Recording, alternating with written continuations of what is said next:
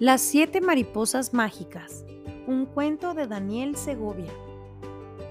En un lugar donde reinaba la magia hace mucho tiempo, existía un misterioso bosque encantado que por el día lucía colores vivos y llamativos, pero por la noche se convertía en un lugar triste y apinado de colores grises.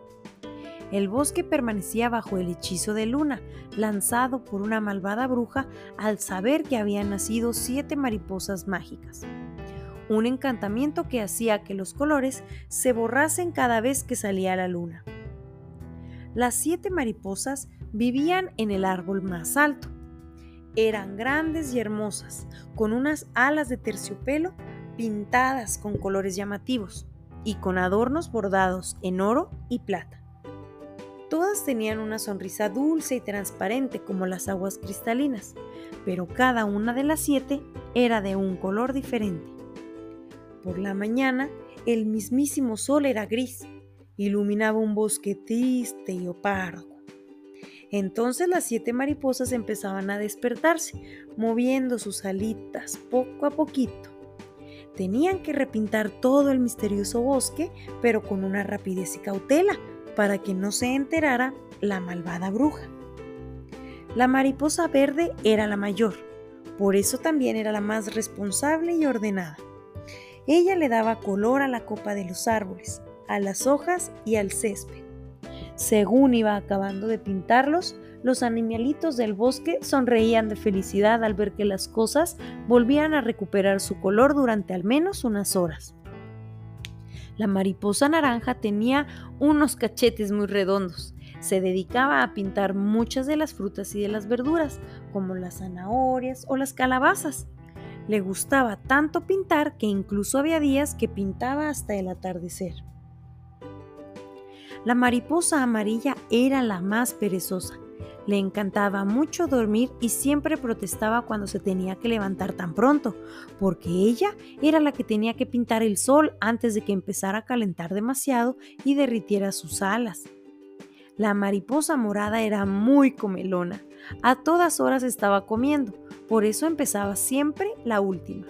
Se dedicaba a pintar a todos los animales del bosque y le daba igual, animal que veía, animal que pintaba.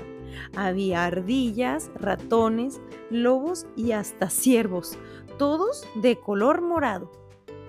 A la mariposa azul le gustaba vestirse como las princesas. Era muy coqueta y se dedicaba a darle color al cielo, a las nubes esponjosas como los algodones de azúcar y a las aguas de los mares. La mariposa roja estaba enamorada de la vida y le gustaba mucho la Navidad. Le gustaba tanto que lo único que hacía era colocar rosas, amapolas y la flor de Pascua. La mariposa de color añil era la más rara. Ella repasaba todo lo que las demás pintaban, dándole luces y reflejos, y era también la que se encargaba de vigilar por si se acercaba la bruja malvada. Las siete mariposas trabajaban durante todo el día para que todo estuviera reluciente y lleno de vida, pero cuando el sol se iba a dormir y la luna asomaba la nariz, las mariposas caían rendidas de cansancio. Entonces el bosque encantado poco a poquito iba perdiendo los colores, volviendo a su tono triste y opaco. Así estuvieron por mucho tiempo, hasta que un día la bruja decidió ir a darse un paseo con su escoba mágica, a ver cómo marchaban las cosas en su bosque encantado. Cuando sus pequeños y feos ojos divisaron el bosque, no dio crédito a lo que estaba viendo. Incluso se frotó los ojos por si completaba un espejismo. El bosque encantado estaba lleno de luz y de colores vivos. La bruja se enfadó tanto que se fue a su guarida para hacer un hechizo contra las mariposas. A la mañana siguiente, cuando las siete mariposas de colores se preparaban para pintar el bosque, la bruja malvada había preparado una terrible trampa. Sin que se dieran cuenta, les echó unos polvos mágicos para que no pudieran volar, y así las pudo capturar de una por una, encerrándolas en una jaula de oro viejo. Al día siguiente, cuando los animalitos y las plantas, el cielo y las nubes, los mares y el sol se dieron cuenta que su mundo seguía gris, se pusieron muy tristes. Los días pasaban con la misma pena y el mismo color gris. Las plantas no tenían ganas de florecer, los animalitos apenas si comían, los niños de la aldea ya ni jugaban a la pelota y el sol no calentaba.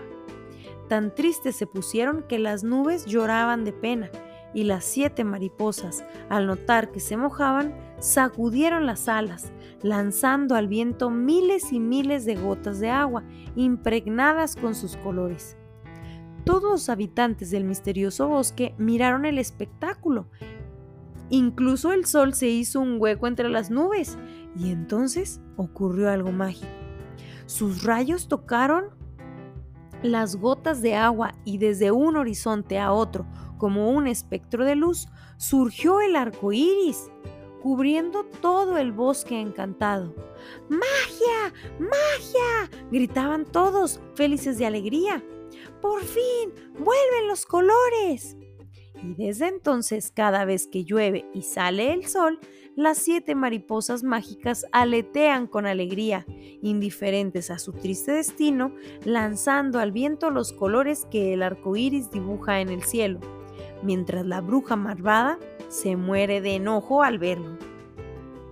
Y colorín colorado, este cuento se ha terminado.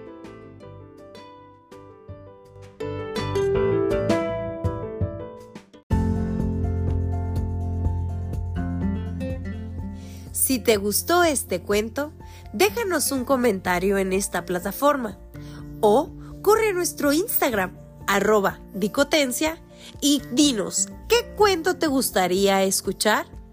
Muchísimas gracias por pasar por la dicotencia. ¡Hasta luego!